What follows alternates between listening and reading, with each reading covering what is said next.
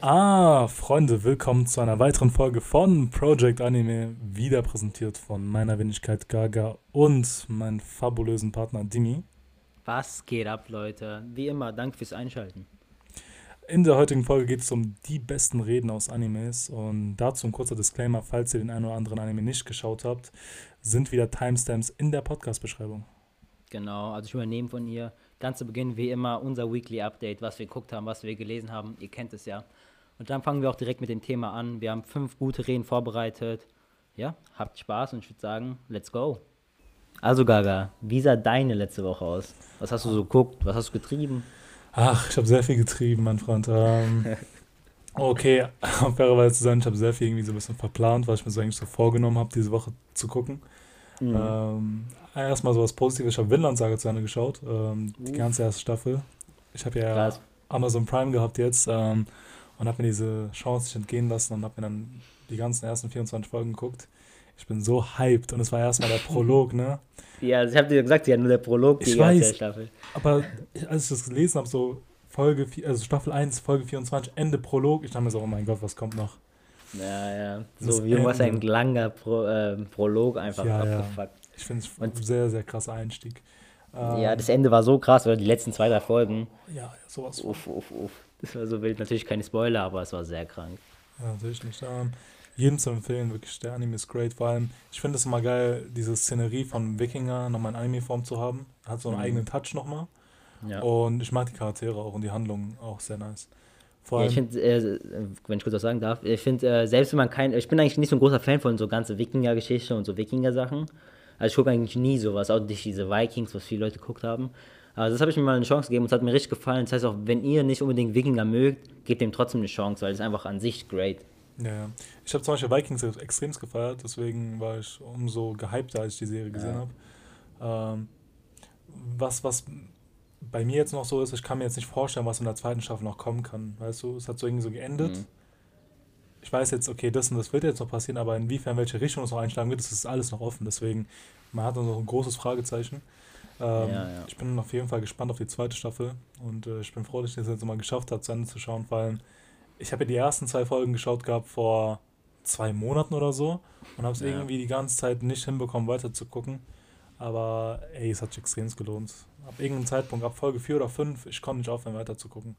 Es hat ja, in der mittleren ich. Teil so einen kleinen Schwäche, also schwächeren Teil gehabt, wo ein bisschen träger die ganze Story fortgelaufen ist, aber gegen Ende hat es wieder einen Fahrt aufgenommen. Es war, boah, das war echt krass. Ich finde auch vor allem, es geht so Wege ein, die man gar nicht erwartet. Ja, dass ja. bestimmte, was manchen Charakteren widerfährt und wie so die Zukunft aussieht. Man kann das so unpredictable, das ist überhaupt nicht so an einem Strang gezogen, die ganze Serie, wo du denkst, so ja, okay, das passiert, dann passiert jetzt das und dann alles mhm. so kann ich dick überraschen, was mir sehr gefällt. Ja, ich mag es auch, wenn man nicht alles so genau sehen kann, was dann passiert. Diese Unvorhersehbarkeit ist schon nice, dass so ein bisschen mehr Spannung ja. aufgebaut wird.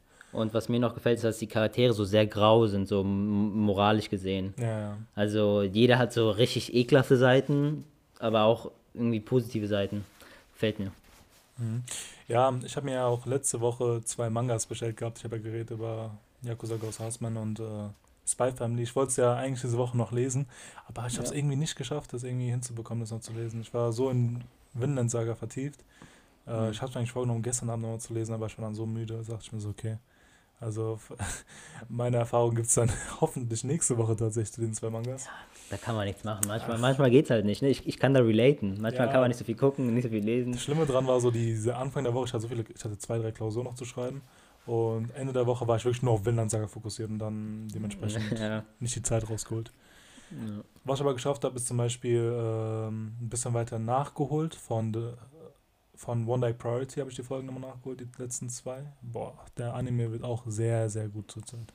Der wird richtig, richtig gut. Also sehr zu empfehlen. Ein richtig krasser Winterseason-Anime. Ja, ich frage mich, wie, lange, wie viele Folgen das noch haben wird eigentlich.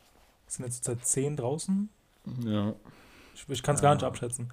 Ob es jetzt so eine zweite Staffel bekommt, die Story noch weitergeht. Ich lass mich einfach mal überraschen. Das ist ähm, ja auch ein Anime-only, also hat ja kein Manga. Das ist sehr, sehr krass. Und ich, ich weiß nicht, ich, ich, für mich wirkt es so, als ob es so nur 12, 13 Folgen haben wird. Ich kann mir schon sehen, dass es vielleicht enden wird bald. Also zumindest die erste Staffel. Vielleicht kommt eine zweite Staffel raus, aber ich mhm. glaube, die erste Staffel, irgendwie sieht es mir nicht aus, als ob es eine 25-Folge ist, also als ob das so lang wird. Mhm. Aber wie, ich weiß es nicht genau, aber ich habe so das Gefühl. Ja, ich muss mir auch mal näher auseinandersetzen, damit wie viele Folgen noch rauskommen können. Ähm, vor allem jetzt so, die Winterseason nähert sich so am Ende, jetzt kommt ja bald die Spring Season. Deswegen kann man eigentlich davon ausgehen, dass die meisten Serien jetzt so ihren Schluss finden. Ähm, Stimmt. Aber die Serie ist great, weil ich finde bei One Day Priority zurzeit richtig gut, dass sie Sachen, die so am Anfang erwähnt worden sind, jetzt mal aufgegriffen werden und jetzt mal so spannend dargestellt werden. Ja, weil ich habe so ein Gefühl gehabt, okay, der mittlere Teil war mehr so, okay, die Charaktere eher näher zu bringen zu den Zuschauern. Jetzt kommt erstmal das Diepe und das Gute an den Charakteren raus, also was denen passiert ist oder widerfahren ist. Ja, stimmt, ja, kann ich zustimmen. Ja, da geht auch wirklich auch wieder so, teilweise so diese ganzen, ähm, wie nennt man das so, das äh, Plot-Twist und sowas. Ja, ja. Also jetzt in der, in, der, in der neunten Folge kam wieder so eine Sache, wo du dachtest so, was, hä, das macht gar ja, keinen Sinn, aber crazy, dass oh, das jetzt so ist. Genau. Ich ja, finde es great. Ja. Ansonsten, ich habe sonst kein Manga gelesen, kein Anime noch neu angefangen zu schauen. Ähm, mhm. Ich habe mir vorgenommen, Mob Psycho jetzt zu gucken. Wenn ich, also ich habe gesagt, wenn ich Wintersaga fertig habe, dann werde ich Mob Psycho angucken, äh, 100. Ähm, ja, das ist, glaube ich, so das Ziel. Die Mangas lesen und dann auch Mob Psycho. Ja. Ansonsten war es meinerseits. Ja, es wird sehr gut an. Wie, schau, okay. wie schaut es so bei dir aus? Ähm, ja, also bei mir wie, wie die letzten paar Wochen bei mir, ne, war es jetzt nicht die stärkste Woche, aber ich bin ja auch gerade mitten in meiner Prüfungsphase. Diese Woche, also am Donnerstag, schreibe ich Mathe, dann bin ich endlich fertig. Und dann geht es auf jeden Fall wieder mehr mit meinem Content und was ich gucke. Ähm, aber diese Woche habe ich ein bisschen weiter geguckt. Also ich habe auf jeden Fall Haikyuu in der vierten Staffel weiter geguckt. Ich bin jetzt endlich weg von den Folgen, die meiner Meinung nach etwas schwächer waren. Wie, die, wie gesagt, so die erste Hälfte der vierten Staffel, so bis Folge 9, fand ich es teilweise sehr langweilig, meiner Meinung nach. Ähm, aber jetzt geht es wieder richtig ab. Ich glaube, schon Folge 16 oder so. Mhm. Ähm, ja, macht auf jeden Fall sehr viel Spaß. Erinnert mich wieder an die vorherigen Staffeln mehr wieder. Und da bin ich auf jeden Fall wieder jetzt voll investiert. Und ich habe jetzt wieder mit My Hero Academia angefangen oder sozusagen weitergeguckt, weil ich war da jetzt eine lange Zeit in der Staffel 4 stehen geblieben, so relativ am Ende. Ich glaube, Folge 18 bin ich stehen geblieben. Mhm ähm, weil die mich nicht mehr so krass überzeugt hat. Aber die Spring Season kommt ja bald, wie du es gerade erwähnt hast. Genau. Und da kommt auch die fünfte Staffel von My Hero Academia. Und ich habe gehört, das soll ein Arc ähm, adaptieren, der richtig gut sein soll. Und deswegen bin ich auch auf jeden Fall sehr gespannt. Deswegen habe ich mir gedacht, komm, ich zwänge mich da nochmal durch bei der vierten Staffel, das Ende, und gucke das weiter. Deswegen habe ich da jetzt nochmal zwei Folgen geguckt und näher mich jetzt komplett dem Ende der Staffel. Und sonst habe ich Berserk weitergelesen, wie immer, wo ich mhm. so gerade meine Lieblingsserie mit Abstand. Und ja, war es das eigentlich? Ich glaube, das war es für mich diese Woche. Wie gesagt, ab nächster Woche habe ich hoffentlich mehr auf meinem Konto wieder. weil ich dann halt fertig sein werde mit meinen Prüfungen. Aber ja, das war es jetzt erstmal so. Aber ich bin auf jeden Fall gehypt. Und wenn ich jetzt fertig bin mit Haikyuu, fange ich auf jeden Fall mit Demon wieder an. Um endlich mal jetzt wichtig, zu klären, ob ich es wirklich nicht gut finde oder ob es doch noch das ist, was alle sagen. Glaub mir, glaub mir, das, das passt schon alles. Es ist nicht umsonst so geil gewesen. Also, wenn du weiter guckst, wirst du wieder reinfinden in die Serie. Ja. Man darf ja nicht vergessen, aber der Anime, weil er so gut war von der Animation und etc., deswegen war er auch so krass gehypt. Ja, ich würde nicht sagen, dass es allein von Animation abhängt. Also natürlich hat es so einen großen Einfluss, weil das war wirklich sehr, sehr krass animiert, muss man, muss man einfach sagen. Aber es ist auch dieses Zusammenspiel von Charakteren und all dem, wie es spannend aufgemacht worden ist. Also es gibt so viele great Sachen über Demon Slayer. Aber schau es dir einfach an und dann reden wir nochmal drüber, wie du es gefunden hast. Ja, da gibt es noch eine extra, also eine einzelne Folge, glaube ich, dazu, damit wir das endlich mal klären hier im Pod. Ja, ja. Ja, das war es dann eigentlich auch von mir. Ähm, hast du irgendwelche News, die du hier loswerden willst oder ich glaub, auf dem Herzen? Ach, so viel auf dem Herzen, mein Freund. Aber ähm, ich glaube, das mit dem, was neu rauskommt in der Spring Season, machen wir einfach nächste Woche so eine kleine mhm, Liste okay, dazu, machen, was ja. rauskommt. Und dann klären wir es einfach mal in einer separaten Folge. Genau. Ansonsten und wie, wie so die Winterseason vielleicht fanden oder mhm. etc. Da gab es ja einiges. Aber das ist nicht das Thema der Folge. Wir kommen jetzt zum Hauptthema. Ähm, yes. Top Speeches in Animes. Ähm, dazu gehören auch natürlich auch Monologe. Was uns wirklich so ans Herz gefasst hat, Emotionen ausgepackt hat, all das drumherum. Mhm. Und, Irgendwie so krasse Philosophien, Weltansichten mhm, ja. oder Moral, ähm, ja, Moralansichten oder wie man hat, Werte.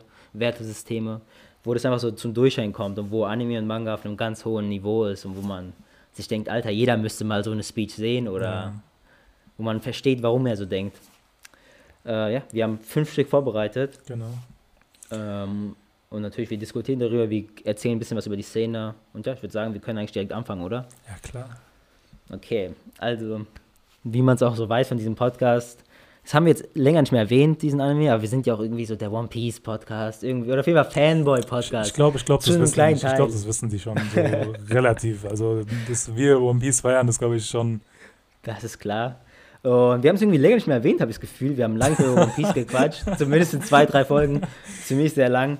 Ähm, und deswegen kommen wir direkt zu meiner ersten Szene, die, hier, die wir ausgewählt haben. Und zwar zu der Rede von Doc Bader im Deutschen, so heißt er im Deutschen. Mhm. Oder vielleicht, wie ihn die anderen kennen, als Dr. Hiluluk, wie es im japanischen Original heißt. Und ich glaube, jeder, der One Piece zumindest ein bisschen geguckt hat, kennt die Szene und ist für immer in seinem Kopf und im Herzen geblieben. Und zwar geht es, ich weiß, soll ich mal ein bisschen noch erklären mit der Szene generell? Ich würde nur leicht ausholen, was ungefähr leicht, passiert ist. Ja. Also es geht darum, dass das ja die Backstory mit Chopper. An der Stelle, wenn ihr das nicht hören wollt, weil es irgendwie euch spoilert, guckt einfach die Timesteps auch unten an, wie wir schon erwähnt haben ja. im Intro. Das gilt natürlich für alle anderen Reden, also für anderen Picks jetzt natürlich auch. Falls ihr jetzt genau, sagt, ja. okay, wir haben den, den Anime jetzt nicht geschaut, guckt einfach unten die Videobeschreibung. Ja. Aber das ist ja relativ zu Beginn von One Piece, also habe ich gute Hoffnung. Auf jeden Fall geht es um die Backstory, nicht um die Backstory, aber doch, es geht auch um Chopper und wie er natürlich die Beziehung mit Doc Bader hat oder Dr. Hilleluk. Ich nenne ihn einfach jetzt mal Doc Bader nur noch. Und der war ja krank und der musste ihn ja so eine Suppe bringen mit einem Pilz. Mhm. Und deswegen ist er ja Chopper durch die ganze Welt gegangen, in Gefahren hingegangen, um diesen Pilz zu finden. Und hat es ihm dann ja auch gebracht. Und Doc Bader hat sich natürlich bedankt und sowas und hat ihn dann getrunken. Aber es hat sich natürlich herausgestellt, dass es ein giftiger Pilz war. Ja. Ähm, Doc Bader wusste es auch, er hat es direkt gesehen, aber hat es trotzdem getrunken. Und dann kommt es darauf, dass ähm, Doc Bader kriegt sozusagen einen Anruf, sage ich mal, von Warpol und von der königlichen Regierung, also von Drum Island, mhm. und sagt ihm, yo, ähm, wir haben hier 20 Ärzte, die sind todkrank, bitte komm und rette sie, weil er war ja ein Arzt. Ja. Und generell, man hat ja so dieses Problem in Drum Island, dass Warpol viele der Ärzte so, ja, getötet hat oder gejagt hat, entlassen hat. Also es gab ja sehr wenige Ärzte in diesem Land und Dr. Hilduk hat ja ein sehr krasses Moralverständnis und war so, okay, fuck, wenn Ärzte krank sind, dann muss ich die unbedingt retten. Er hat ja auch immer dieses, ähm, das Gute in der, an der Insel gesehen. Er hat gemeint, okay, diese Krise was genau, ja. dazu führen könnte, weißt du, wenn jetzt alle Ärzte verschwunden sind, wie es der Bevölkerung ja. gehen wird und deswegen ähm, auch er sehr, wie soll ich sagen, immer sehr hilfsbereit gewesen und hat immer das ja. Wohl darin gesehen, okay, ich muss sie retten für die, für die Insel, für Drum Island. Das stimmt, ja. Und ja, so kommt es dazu, dass er natürlich, auch wenn er krank war und diesen Pilz gegessen hat, diese Suppe, ist er natürlich direkt hochgerusht zu der Burg, zu der, ja, zu der Burg und ja, dann geht es auch direkt zu der Speech rein. Er kommt an und Warpol sagt ihm so, ja, haha, du bist gekommen, um zu sterben, ich habe dich verarscht. Und anstatt so zu reagieren, wie viele wahrscheinlich reagieren würden, war Doc Vader glücklich in so einer Situation, wo mhm. er verarscht worden ist. Er sagt, was ein Glück, keiner von diesen Ärzten ist krank. Ich dachte schon, das Land wäre in Schwierigkeiten, wie du gerade erwähnt hast, so, ja. weil er ja so viel auf dieses Land setzt und an dieses Land glaubt, an das Gute. Und er sagt so, zum Glück, ich wurde nur verarscht. Und dann fängt das an, was ich so sehr liebe, so das Wichtigste von der Speech, dann kommt auch die Musik hinzu. Ja. Und in diesem Fall ist es einfach diese Ave Maria, was früher in One Piece ab und zu gemacht worden ist, dass sie so irgendwie so kl klassische Musik gespielt haben bei kranken Situationen, auch ja. beim Kampf gegen Sir Crocodile. Und danach spielt Ave Maria im Hintergrund. Und Warpol sagt, komm, er schießt ihn endlich und so, den Quacksalber, wie man ihn auch so oft nannte. Und dann fängt die Speech an, er sagt so, macht euch keine Mühe, ihr könnt mich sowieso nicht umbringen. Und danach, so, jetzt finde ich die Szene viel zu krass, ihr könnt mich sowieso nicht umbringen. Und dann fängt natürlich der Hauptteil der Speech an, diese, wann stirbt ein Mensch? Wenn er von einer Pistole erschossen wird in seinem Herz oder so? Mhm. So nein. Wenn er von einer unheilbaren Krankheit, wenn er eine unheilbare Krankheit hat, auch nein. Wenn er von einer giftigen Suppe ist, wie er es gerade getan hat, auch nein. Wann stirbt ein Mann? Das weiß sogar, wann stirbt er? Wenn er vergessen wird. Wenn er vergessen wird. Man stirbt, wenn man vergessen wird. Und er sagt auch so zum Beispiel, dass jetzt, selbst wenn ich sterbe, mein Traum wird in Erfüllung gehen. Und wie du es auch erwähnt hast im Intro, nicht im Intro, aber im Eingang, die Herzen der Menschen werden geheilt, sagt er. Mhm. Weil er glaubt ja an das Gute. Und dann, ach, ich erzähle mal weiter, können wir gleich auf die Szene eingehen. Natürlich fängt dann Dalton an zu weinen und er sagt, du zählst aber auch für unser Land. Und dann sagt er so, ja, nur, er sagt so, ja, auf jeden Fall, aber nur, wenn unser, äh, wenn so der Wille weitergeben wird, Inherited Will. Mhm. Und dann sagt er noch, ja, das Monster kommt gleich, also Chopper. Und er sagt so, er ist mein Sohn, tut ihm bitte nicht weh. Und ja, dann natürlich sagt er, keine Sorge, Chopper. Und sein letzter Ruf, mein Leben war einfach super genial. Trinkt diese, diese, diesen Sake. Schluck und ja, Sake. Und dann explodiert er und stirbt und sagt im letzten Moment noch, Arigato yo, Chopper. Also danke, Chopper. Oh Mann. Und einfach eine kranke Szene. Also es ist wirklich meine Lieblingsszene in One Piece, glaube ich. Ja, die Backstory von Chopper war wirklich, als ich die gesehen habe, hat mich schon sehr berührt gehabt. Vor allem, es war so sehr Fassbares, weißt du, diese Beziehung zwischen äh, Doc Bader und auch Chopper, die war so verständlich, weißt du. War Chopper war so ein bisschen ja. ausgeschlossen von seinem damaligen Rudel und er hat ihm sozusagen Platz gegeben. Und auch Chopper auch für sich, dass er er hat, Doc Bader hat immer von dieser Flagge gesagt, diese mit dem Totenkopf, dass für Freiheit ja. steht und dass es alles heilen kann. Und dann liest er auch in diesem Buch, wo er diesen giftigen Pilz sieht mit dem Totenkopf und dachte, okay, das kann seine Krankheit heilen. Mit so einer ja, ja. naiven, aber auch äh, sehr hoffnungsvoll eigentlich ausgedrückt. Und er gibt ihm das und er und Doc Bader weiß, dass es ja vergiftet ist, aber er sieht diese Intention hinter ihm, dass er ihn heilen will. Ja, und er wusste, dass es eigentlich so zu spät ist. Deswegen ja, oh, das ist so gut und war auch an sich einfach die Speech, nicht nur dieser Hintergedanke und was sonst passiert ist, sondern das mit diesem Vergessen. Ich finde, ich glaube, die meisten Leute können da ja wirklich zustimmen bei seiner Aussage ja. von dieser Rede.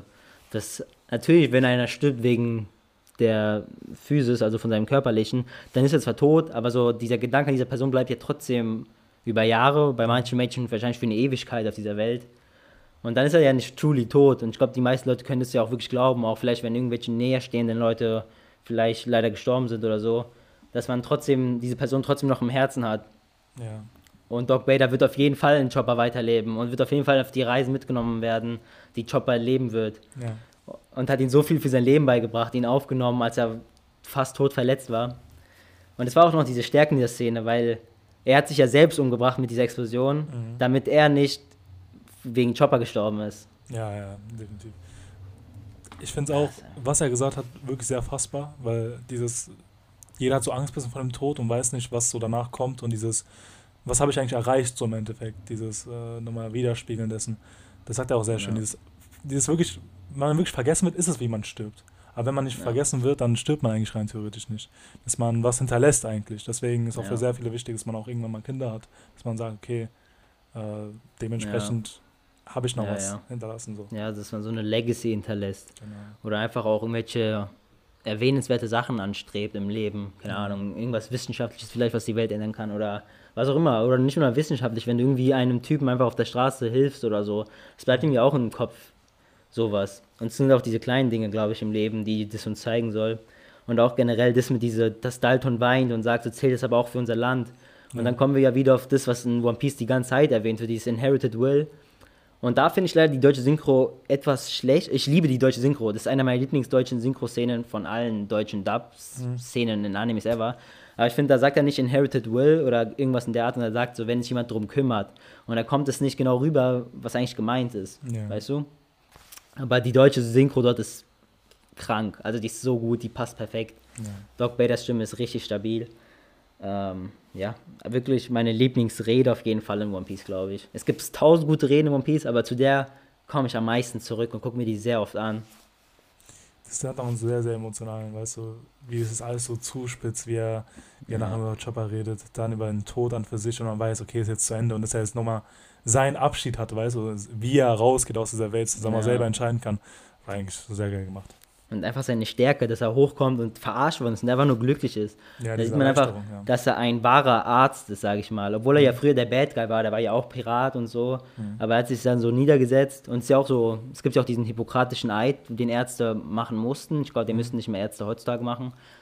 Ähm, dass man sich ja immer für, den, für das Beste der Menschen einsetzt und es ja sozusagen verspricht und sowas. Deswegen sollte man, deswegen war ja auch verboten zu, beim, bei dieser Selbsttötung mitzuhelfen als Arzt. Also wenn sich jemand umbringen will, deswegen war das ja auch verboten wegen dem hippokratischen Eid. Und der lebt dieses, diesen Eid komplett. So, ja. er wurde komplett verarscht. Er weiß, er wird jetzt bald sterben, aber er ist einfach nur glücklich, dass die Leute überleben, was im Endeffekt sein Job war, auch wenn er nicht der beste Arzt war. Ja. Aber er hat zumindest mit seinen Taten die Herzen geheilt, wie er es gesagt hat. Und Chopper ähm, aufwachsen sehen, der dann wahrscheinlich der beste Arzt der Welt werden wird oder so der jede Krankheit heilen kann. Das ist auch sein Ziel ja. dann im Nachhinein. Ja. Oh Mann. Ansonsten, ja. hast du noch was zu ergänzen zu der Szene oder zu der Rede? Ich glaube, ich könnte die ganze Zeit irgendwas ergänzen. Zwei Stunden lang könnte ich über die Szene wow, reden. Wow, wow, wow.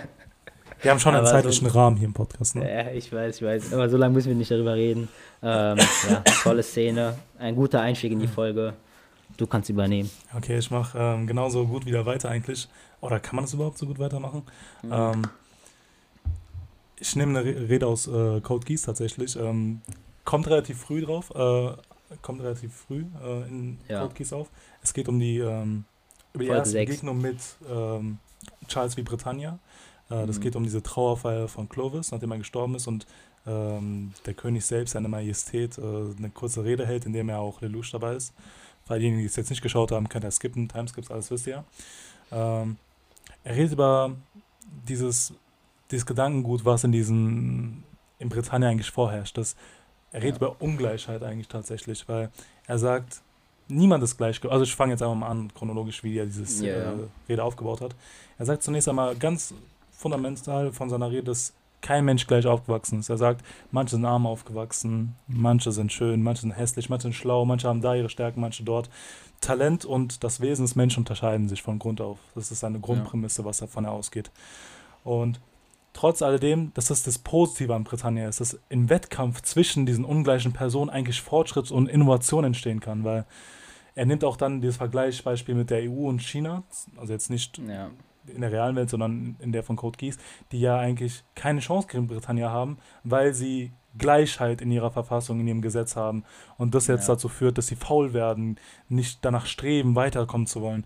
Und das eigentlich der Großteil des unterscheidet zwischen dem Erfolg und die Zukunft Britannias und von den anderen. Auch sagt er, dass diese Ungleichheit und diese, und diese Zukunft von Britannien eigentlich darin liegt, zu kämpfen und zu dominieren, mhm. aufgrund dieser Tatsache allein, dass diese Ungleichheit vorherrscht. Und ja. ich finde, die Szene geht nicht lang, aber trotzdem hat die so einen starken, so eine starke Wirkung, weil zunächst einmal, das war das erste Mal, wo wir wirklich Charles wie Britannia sehen. Und wir sehen ja auch Cici, wie sie sagt, okay, das ist der Gegner von Lelouch. Das ist das erste Mal, wo wir mhm. den Kontrahenten auch nochmal gesehen haben oder das Ziel von Lelouch, ihn fertig ja, zu machen. Die, die Antagon, den Antagonist. Genau. Und seine Weltvorstellung von Szenen, die wirkt eigentlich sehr radikal am Anfang, weil im Endeffekt am Anfang denken wir uns als Zuschauer, okay, wir sind doch eigentlich vom Menschen her gleich, vom Gesetz her, ja. ähm, sowohl Mann als auch Frau. Und dann kommt er mit so einer Aussage raus, dass eigentlich alles ungleich ist und das sozusagen der Aspekt ist, welcher zu, diesen, zu dieser Macht führt, die er hat. Ja. Und es, das hat ein sehr sozial-darwinistisches, so dieses Survival of the Fittest, dieser stärkere ja. gewinnt, dieser Wettkampf zwischen untereinander. Und er geht sogar so weit, dass er sagt, dass der Tod von Clovis auch dazu dient, dass man Fortschritt erlangt und sagt, dass es nicht mhm. mal was Schlechtes ist, obwohl es sein eigener Sohn ist, sondern ja, dass es notwendig gewesen ist für dieses Dominieren des Landes von Britannia. Ja. Und ich fand diese Szene, die hat einen so mitgenommen am Anfang irgendwie. Also jetzt nicht so auf traurige Art und Weise, sondern weil er so eine, so eine starke Person dargestellt hat, mit so, einer, ja. mit so einer sehr, sehr krassen und sehr ausschlaggebenden Wertevorstellung, wie er sie verfolgt. Mhm. Ja, so eine Weltansicht einfach. Und das Krasse dabei ist ja auch, dass es komplett konträr zu dem ist, was Lelouch denkt, weil er setzt ja auch für die Schwachen ein. Weil er meint ja zunächst einmal, dass ähm, seine Schwester ja auch behindert geworden also sie ist ja behindert, sie kann ja nicht sehen, nicht laufen, ist ja im Rollstuhl gefesselt. Und ja. dass sie ja nach Charles Vorstellung eigentlich nicht überleben kann. Ja, das ist eine Anspielung ja auch an den Nationalsozialismus und ja. so haben die ja auch teilweise gleich, also es sind ja, man, gibt es ja auch große Parallelen zwischen den Nationalsozialismus, wie wir ihn in Deutschland hatten, und auch was Charles denkt. Ja, dieses teilweise schon so, so Anreize, dieses, wo es hinkommt. Ja, Parallelen. Ich sage nicht das Gleiche, ja, aber Parallelen gibt es. Und das, deswegen hat es mich diese Szene so mitgenommen, weil, weil sie so stark war und deswegen musste ich sie einfach hier reinnehmen. Vor allem Auf jeden Fall. großer Code Geass-Fan auch noch dazu. ja, Code Geass wie immer eine der besten Serien ever. Aber auch diese Szene, es ist so, ich glaube, viele heutzutage denken natürlich nicht mehr so, was auch gut ist. Man soll auch den Schwächeren helfen und auch zum Beispiel jetzt Leute mit Beeinträchtigung, Behinderte haben natürlich genauso das Recht auf Leben ja. wie andere. Und nur weil sie jetzt zum Beispiel, natürlich sind Leute, die eingeschränkt sind, wahrscheinlich eine kleine Konkurrenz zu Leuten, die nicht eingeschränkt sind. Mhm. Aber in diesem Fall, so wenn man so ja handeln würde, wie Charles es sagt, dann würde man ja die Leute ja wirklich einfach ihrem Glück überlassen oder einfach sterben lassen, was auch immer. Mhm. Und es ist einfach, ich finde trotzdem, dass auch wenn man da nicht unbedingt zustimmt, man kann verstehen, warum er so denkt. Man kann die Züge verstehen und man kann so irgendwie nachvollziehen, wie er die Welt ansieht. Weil das natürlich, natürlich wirst du geprägt von deiner Kindheit oder was auch immer. Und er wurde halt so geprägt, er wurde so, er ist so aufgewachsen, er sieht, dass Britannia richtig stark ist, die stärkste Macht dieser Welt. Mhm. Also denkt er natürlich, er rechnet eins und eins zusammen, yo, es klappt, wir sind die stärkste Macht der Welt, ich lebe gut und deswegen ist die Ansicht auch wahrscheinlich die beste Ansicht auf der Welt und, die, und jeder sollte so denken. Niemand ist gleich, sondern wir müssen die Konkurrenz auferhalten, damit wir weiterhin so krass sind und weiter noch besser werden. Ja. Nicht so wie EU oder China, China, wie er sagt. Und ich glaube, das ist ja auch eine leichte Anspielung an die echte Welt. China, wo ein bisschen Kommunismus mehr vertreten ist, mhm. der hat ja gesagt, da sind die Leute faul. Man sagt ja, Kommunismus ist meistens einhergehend mit fehlender Innovation, weil die Leute genau. faul werden. Und Europa ist ja fundamental sehr demokratisch und ja, Gleichberechtigung etc. Und ich glaube, es ist auch eine Anspielung auf die echte Welt, nicht nur auf die Serie. Ja, man sieht ja, diese soziale Gerechtigkeit von dem ist ja nur darauf ausgelegt, wenn man es jetzt zum Beispiel überträgt auf das Jetzt und auf die echte Welt, ähm, dass man sagt, okay, du leistest und du bekommst was. Diese ja. ähm, sehr Wettkampf, so eine Ellbogengesellschaft. Niemand guckt auf den anderen, nicht so hilfsbereit, sondern du orientierst dich so wirklich im Kontrast zu jemand anderen. Du musst wirklich mhm. dich durchsetzen können. Da kommt wieder dieses äh, Darwinistische wieder ein bisschen raus. Äh, ja. Wir in Deutschland haben ja eine Mixed Policy, dass wir jetzt sagen, okay, Sozialstaatsgebot, Artikel 20, Grundgesetzbuch, dass man sagt, okay, wir müssen auch den Schwächeren helfen. Aber das ist eine ganz andere Sache. Deswegen sieht man ja auch, wie, was so eine große Tragweite eigentlich diese Message hat, dass man sogar auf heute beziehen kann und auf allgemeine ja. Themen. Deswegen extrem stark. Auf jeden Fall. Ich sehe selbst so Kommentare so unter den Videos, so diese Rede könnte einfach eins zu eins von Trump sein, etc. So, ja, ja, Finde ich ja auch witzig. Das ist krass. Ähm, hast du noch was zu sagen? Nee, nee, das war's. Ja, auf jeden Fall eine geile Szene. Vollkommen konträr zu meiner ersten, aber auch eine sehr starke Szene. Ja. Kommen wir zu der dritten Szene insgesamt. Und diesmal eine Szene aus einem Anime, den viele leben, viele lieben, einen Manga, den viele lieben. Und zwar von Attack on Titan. Aber gar nicht zu weit zurück, gar nicht zu weit, nein, gar nicht zu weit in der Staffel 4 oder Staffel 3, wie man es auch mal nennt. So weit relativ weit, ja genau, relativ weit am Anfang, Folge 11 sogar, also Staffel 1, Folge 11. Und zwar geht es um die Speech, die Rede von Commander Pixies. Ist er Commander? Nennt man ihn so mit dem Vording da? Ich weiß ja, nicht, ich glaube schon. Passt schon. Commander Pixies.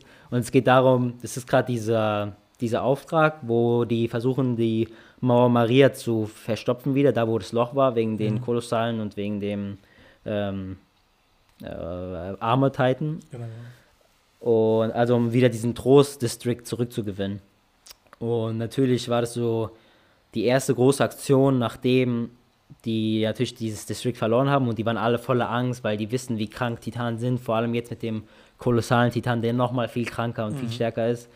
Und man sieht es in den Leuten an, in den Leuten, die die Kadetten sind, die da mitkämpfen. Und viele wollen da gar nicht mit auf diese Mission, weil sie Angst haben. Die wollen nicht gegen Titanen kämpfen, die wollen nicht aufgegessen werden im Le am lebendigen Leibe. Mhm. Und die sind so alle kurz davor zu desertieren. Ja, man hat auch vor allem am Anfang gesehen, die waren ja schon so geprägt voll Angst, weißt du. Die haben schon ja. miterlebt, wie Titanen handeln und wie sie Menschen fressen. Und man hat diese Züge nochmal dessen, das ist eigentlich sehr verständlich, weil man sagt, okay, da war schon keine Hoffnung da vorhanden, weil man dachte, okay, wir werden sowieso alle sterben. Kein Sinn und Zweck, ja, ja. kein Funken von Hoffnung. Und deswegen dieser Drang danach, okay, wenn ich jetzt sterbe, dann lasse ich auch meine Hinterbliebenen zurück. Wir hatten auch diese, ich glaube, in der Szene gab es ja auch diesen Typ, der meinte, ich muss zurück zu meiner Tochter. Ich will hier nicht sterben. Ja, ich habe noch was zu tun. wollte ich noch eingehen, ja. Ah, okay, sorry. ich wollte das ein bisschen chronologischer machen. Auf jeden Fall, das war so der, das, die Prämisse zu Beginn. Und dann sieht man, wie Pixies oben auf der Mauer steht mit Eren zusammen. Und dann fängt es einfach an, dass er so Attention schreit. Und schon da weiß man, okay, jetzt passiert irgendwas Episches. Weil dann dieser Schrei, also zumindest im Japanischen, wird schon sehr krass gemacht von, der Synchronsprech, von dem Synchronsprecher. Und dann ähm, geht er halt vor und erklärt den Plan, den ich gerade eben schon erwähnt habe. Und dass Eren diesen Plan vollführen wird. Also, dass er sich in einen Titan verwandeln wird. Die Leute waren schockiert, so was, hä, Eren ist ein Titan, was auch immer damals kannten sie es ja nicht. Das ist auch voll geil, mal wieder so zurückzugehen und zu sehen, so die ganzen Charaktere, weißt du? Ja. Wo man jetzt viel mehr weiß oder auch die wahren Geschichten den Charakteren, ohne viel Spoilern jetzt. Aber so, man sieht so die ganzen Charaktere und es sieht auf jeden Fall krass aus, so die von da, von jetzt, im Jetzt zu vergleichen. Und er sagt so, ja, Eren macht es, aber unsere Aufgabe ist, Eren zu beschützen. Kein Titan darf an ihn ran, kein Titan darf ihn irgendwie angreifen, wir müssen Eren beschützen. Und die Leute haben es irgendwie nicht geglaubt, die haben gesagt, was kann nicht sein? Ähm, wir werden doch nicht Eren jetzt hier sein, um ihn zu beschützen. Wir sind ja nicht Kanonenfutter. Also die dachten, die werden einfach nur Kanonenfutter. Die werden hingebracht, mhm. um zu sterben. Die haben, die haben nicht vertraut, dass es sowas geben kann wie Eren und dass er diesen, als Titan sich sozusagen das Loch wieder schließen kann. Genau, ja. Das war ja auch, okay, die binden uns hier in Bären auf, die wollen uns eigentlich hier wirklich nur als Kanonenfutter benutzen. Genau, ja. Und dann sieht man auch, dass die Leute jetzt auch wirklich durchziehen und sagen, komm, ey, wir gehen jetzt weg, so, wir sind doch nicht behindert, wir, wir gehen nicht einfach in den Freitod, wir gehen zu unserer Familie und genießen dort einfach unsere letzten Momente. Mhm. Und man sieht auch zum Beispiel, dass andere in der, in der Armee da drin natürlich da nicht zufrieden sind mit dieser Vorgehensweise und sagen, so fast ihr Verräter und sind schon bereit, eigentlich die umzubringen, weil sie desertieren wollen. Desertieren ist ja eine große, eine große Schandtat, ist ja sehr unehrenhaft ja. zu desertieren. Und Pixie sagt so, ey, nein, stopp, schreit er, so lasst sie ruhig desertieren. Und natürlich sind die Leute, die ja da drinnen geblieben sind und eh nicht desertieren wollten, erstmal schockiert, so, hä, warum? Desertanten sind doch Verräter. Und er sagt dann, Pixie sagt dann so, ja, aber wer einmal die Angst, wer einmal, warte, wenn, ich muss kurz meine Wörter finden, wenn die Angst von Titanen einmal die Oberhand gewinnt, dann ist man eh nicht mehr bereit zu kämpfen, hat er gesagt. Mhm. Und das sieht man ja an diesen Leuten, die haben ja, die sind ja voller Angst, die, die trauen sich gar nicht mehr. Und dann sagt er so, ihr könnt ruhig gehen. Und er geht auch weiter, sagt so, außerdem, die Leute, die wollen, dass ihre Familie und Geliebte das gleich, die gleiche Angst erleben wie ihr selbst, dann geht auch ruhig. Und dann sieht man die Szene, die du gerade erwähnt hast mit dem Mann und seiner Tochter, weil er war auch gerade am Gehen. Und dann hat er das gehört, so, ja, okay, aber will er, dass seine Tochter das gleiche erlebt wie er? Dass seine Tochter von Titanen gefressen wird und die letzten Momente voller Angst lebt? Und er hat so, nein, das kann ich nicht machen. meine Tochter ist meine letzte Hoffnung. Und dreht sich dann auch wieder um und Natürlich kann ich es jetzt nicht rüberbringen wie Commodore Pixies, aber schon bis dahin war es auf jeden Fall eine sehr krasse Speech, so. Mhm. Weil es sehr so die, ja, die Herzen der Menschen trifft. Und ich finde auch in echt. Weil man hat ja vor allem Angst davor, dass seine Familie was passiert. Ja, was bei Commander Pix auch sehr stark war, diese Autorität, die er sich erstmal durchgesetzt ja. hat, durch die ganzen Trubel, Ordnung reingebracht hat. Und dieses Erreichen von Menschen ist sehr, sehr wichtig, vor allem in Führungspositionen. Wenn man sagt, okay, nochmal hervorheben kann, weil die war wirklich paralysiert. Allein der Gedanke daran, dass sie da gegen Titan kämpfen müssen, die waren ja, ja wirklich in so einer Schockstarre. Allein der Gedanke daran war dann wirklich voller Angst. Und dass ja. sie da was, dass er sie so motiviert, motivieren konnte, nochmal kämpfen zu können und nicht zu desertieren, ohne dass jetzt so ein Blutvergießen entsteht, Chaos innerhalb der eigenen Reihen, da, das zeigt schon sehr viel aus, wiefern äh, er die Menschen noch erreicht hat. Ja, Pixie ist schon ein Ehrenmann. Und ähm, ja, der geht auch dann weiter, wechselt so ein bisschen das Thema. Er sagt, ja, wenn die Mauer Rose zerbricht, dann müssen wir eh alle in Sina rein, also in die Mauer Sina, in diesem mhm. Distrikt, in die Hauptstadt.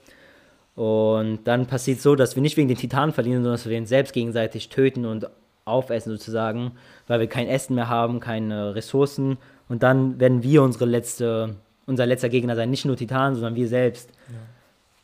Ja. Und ja genau, der sagt, deswegen dürfen wir nicht in, den Mauern, in der Mauer sterben, sondern wir müssen außerhalb der Mauer sterben, wenn dann.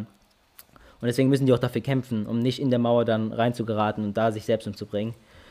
Und ja, er sagt dann noch so zum Beispiel, dass ähm, wenn wir das jetzt schaffen, dann wird es der erste Sieg der Menschheit sein gegen die Titanen. Auch wenn es vielleicht nur ein kleiner Sieg ist, ist es im Endeffekt trotzdem ein riesiger Fortschritt für die Welt so und für die Menschheit an sich, wenn sie das jetzt schaffen. Und dann sieht man, wie Eren und Mikasa sich nach vorne drängen und Eren, Eren sich verwandelt. Ähm, ja, das war die Speech von der Aussage her. Ich fand sie auf jeden Fall krass. Also erstmal war das, so, es war so eine Hype Speech eher. Die davor waren ja sehr so philosophische Moral. Aber das war so eher so Hype und ich finde so, das trifft so voll den Herz, glaube ich, dein Herz, wenn du wirklich weißt, was Krieg bedeutet. Weil ich glaube, die meisten Männer, die vor allem die in den Krieg gehen, denken ja wirklich so, ey, ich muss meine Familie beschützen und meine geliebten Leute, weil niemand hat ja Bock auf Krieg. Aber ich glaube, das ist so die Motivation, die einem so motivieren lässt, weiterzukämpfen. Auch wenn man weiß, ey, alles ist scheiße, alle sterben neben mir, aber ich tue es für meine Geliebten auch dieses Rüberbringen von diesen Emotionen, wie sie sich nochmal wechseln, von dieses, ey, wir können nicht kämpfen, wir haben keine diese Hoffnungslosigkeit, nochmal ein, ja. okay, wir, wir, sind jetzt zielstrebig, wir haben was vor Augen, was, was Passbares, was wir erreichen können. Das bringt ja, ja nochmal sehr gut rüber. Und als du es erwähnt hast mit dem, okay, wir werden innerhalb der Mauer sterben, ich finde es nochmal sehr gut, wie nochmal das aufgeführt worden ist, diese Menschen, die diese erste Mauer verloren haben, wie sie im Endeffekt danach auch einfach rausgeschickt worden sind, um einfach mhm. die Bevölkerung runter zu reduzieren, die einfach, einfach sinnlos gestorben sind. Und es ja. hat denen jetzt gesagt, wenn wir jetzt kämpfen, es gibt uns einen Sinn, weil es so ein Schimmer an Hoffnung ist. Ja. Wirklich sehr, sehr stark. Und auch so, dass im Endeffekt ist es ja oft so, dass einfach der Mensch sein eigener Feind ist. In der mhm. heutigen Welt natürlich am meisten. Aber dass er es dann nochmal sagt, dass nicht im Endeffekt die Titanen sind einfach nur da und ja, natürlich greifen die uns an. Aber im Endeffekt, wenn wir uns selbst töten und nicht die Titanen, ist auch so eine Parallele zu der heutigen Welt, finde ich, die mir sehr gefällt. Ja, auch diese musikalische Unterlegung der ganzen Szene, die hat ja, dann wirklich boah, hat er mitreißen lassen. Auch der Puls dessen, man ist wirklich so davor angespannt, weil man sieht, okay, noch eine Mauer fällt, was hier los, kämpferisch, ja, ja. Titanen sind ganz überall. Und jetzt die erste Gegenoffensive zu sehen und dann nochmal mit so einem Impuls nochmal reinzugehen, mit so einer Rede, die mhm. einen nochmal motiviert, das war extrem geil und sehr passend nochmal äh, eingesetzt. Ja. Und ich finde, da sieht man auch wieder, dass wie wichtig ja so ein Commander, wirklich so ein Commander ist, der so wirklich Ahnung hat von was er tut und wie er Leute hypen kann. Mhm, ja. Natürlich, in Attack on Titan fehlen, also da gibt es schon einige gute Commander, sage ich mal. Oh ja. Ähm, ja. und man sieht immer mal wieder, was eine gute Wirkung die tatsächlich auf die Kämpfer haben, auf die Soldaten. Und man hat es hier mal wieder gesehen und relativ zu Beginn, halt in der Staffel 1, nicht mal zwölf Folgen drin. Und äh, noch was zu ergänzen zu der Szene? Ich fand eigentlich nicht. Also es ist auf jeden Fall eine sehr Hype-Szene. Wenn ihr die vergessen habt, guckt ihr euch die auf jeden Fall nochmal an. Ist ja schon länger her, viele Jahre her. Ja, bei mir ist ja auch ein bisschen so im Hintergrund gerade, als ich gerade nochmal gesehen habe, ich habe mir so, okay, ich, ja, ja, bei mir was war denn da ein Brett unterwegs? ja, ja. Weil, ja, das war vor acht Jahren oder so. Ja, weil es immer so Schlag auf Schlag gibt bei Attack on Titan, da kann man sowas krass irgendwann mal so, vergisst man irgendwie manchmal. Naja, ja, ja, das stimmt. Ja, das war die dritte Szene.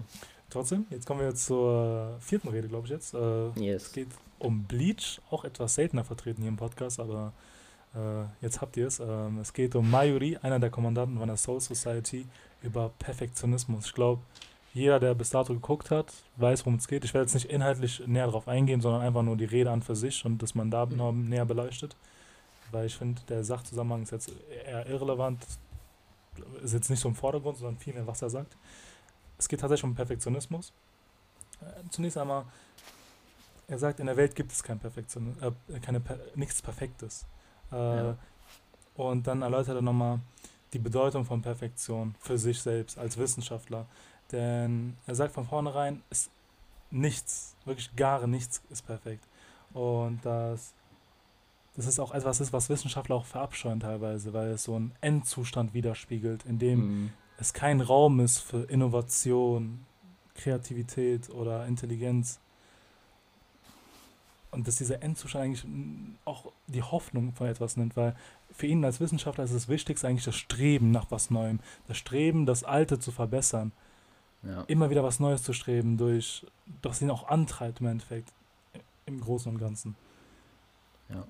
Und dieses Streben und dieses Endziel nichts Perfektes sein kann, findet er gut, weil danach zu streben, was eigentlich perfekt ist, so ein Endzustand, erlaubt er für spätere Generationen da im Nachhinein für nichts mehr weiteres. Das ist ja, ja, ja. etwas sehr Statisches am Ende und nichts mehr Dynamisches. Stagniert.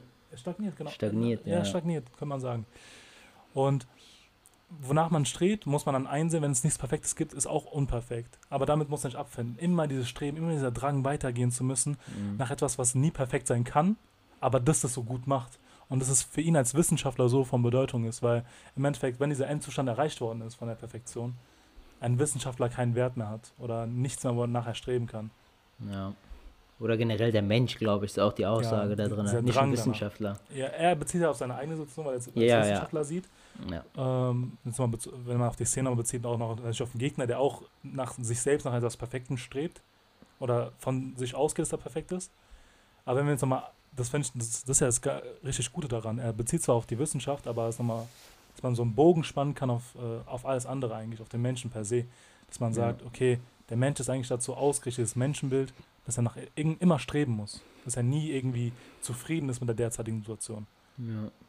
Das sieht man, finde ich, in vielen Beispielen der echten Welt.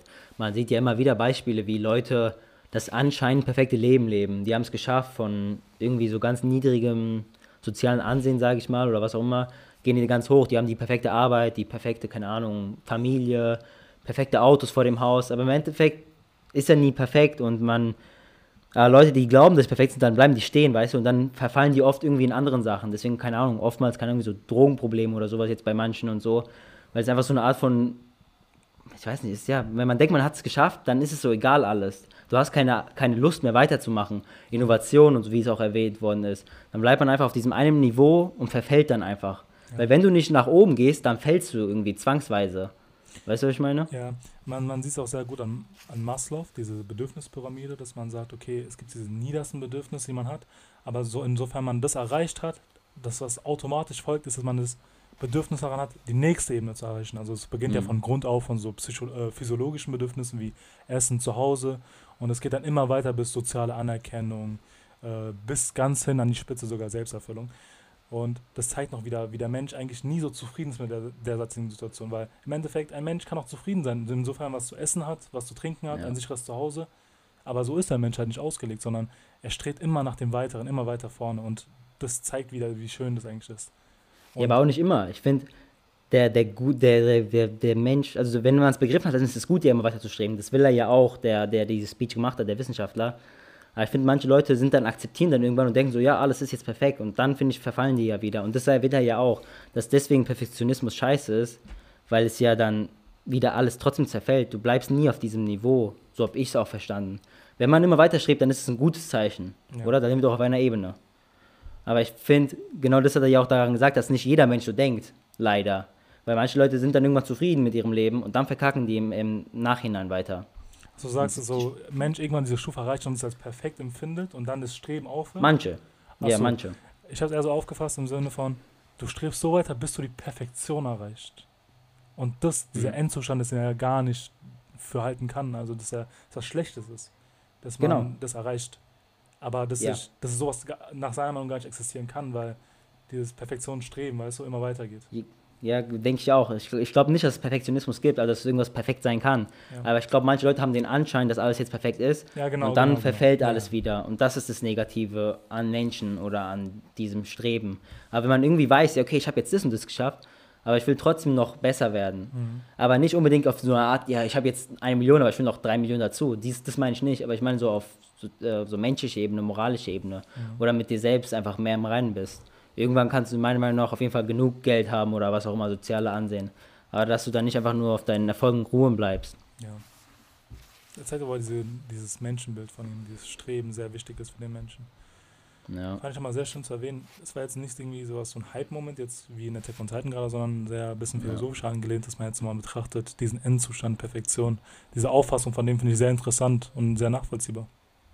Ja, auf jeden Fall. Ich, ich, hab, ich kannte die Szene ja natürlich nicht, weil ich habe noch nie Bleach geguckt. Ähm, ich habe die mir natürlich jetzt für den Podcast angeguckt.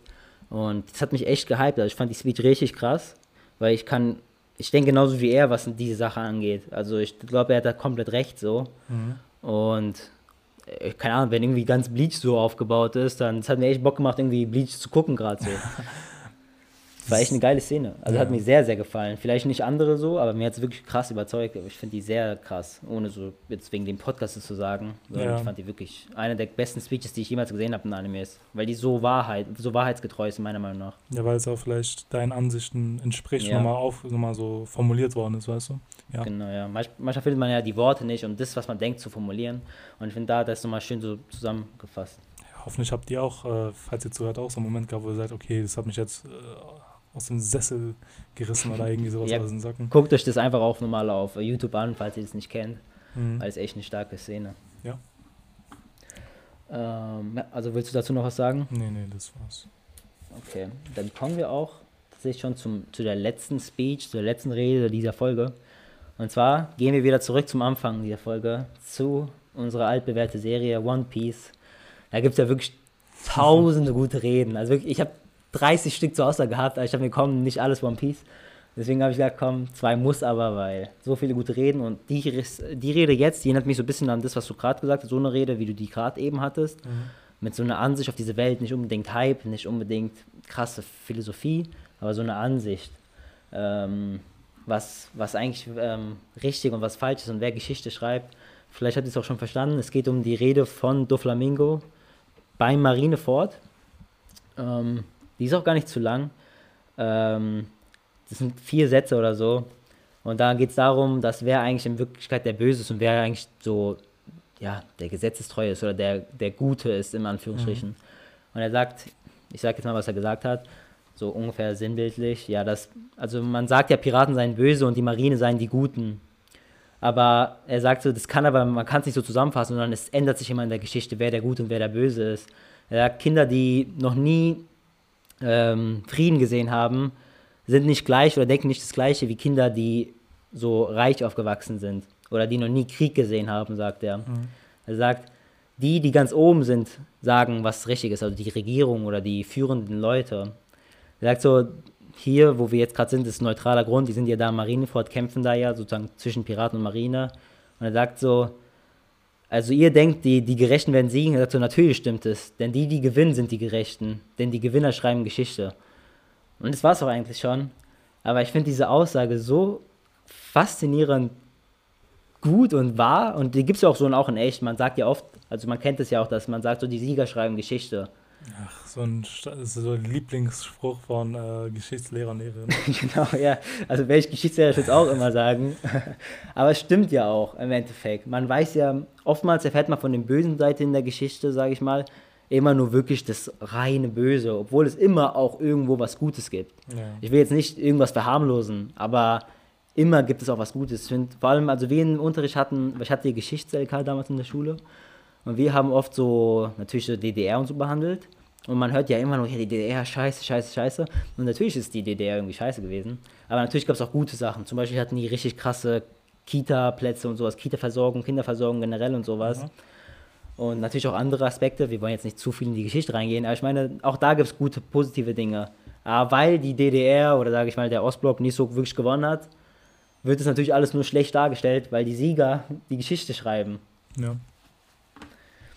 Und das passt natürlich auch in die Welt von One Piece oder generell in die Welt von Animes und in die Ansicht von Doflamingo, weil er weiß, wie es ist, reich aufzuwachsen, wie er es erwähnt hat, aber auch wie es ist, im Krieg aufzuwachsen, wie es ist, mhm. auf der Jagd zu sein, sag ich mal. Er sagt ja auch, dass diese äußeren Umstände sehr viel beeinflussen von dem Denken.